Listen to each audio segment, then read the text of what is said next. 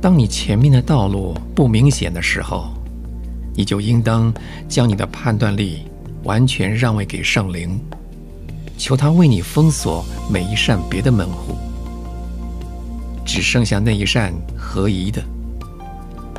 同时，你应当继续站在你原来的地位上不动。如果你没有得到清楚的指示，就当把你所在的路径算为神的旨意。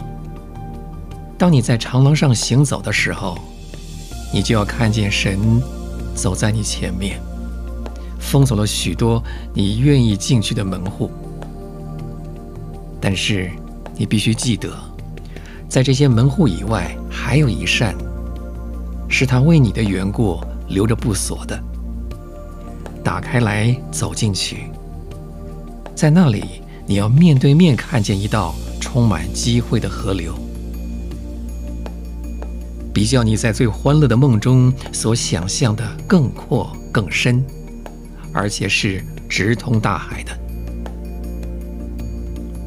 神常常借着环境引导我们，有时候前面的道路似乎完全塞住了。但是隔不久，一件平凡的事情发生了。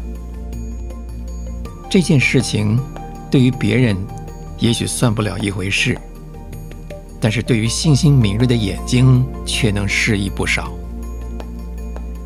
有时候这样的事情竟会反复遇到好几次，这并不是偶然的，乃是神在为我们敞开一条当走的路径。我们越往前走，所得到的指导也越多。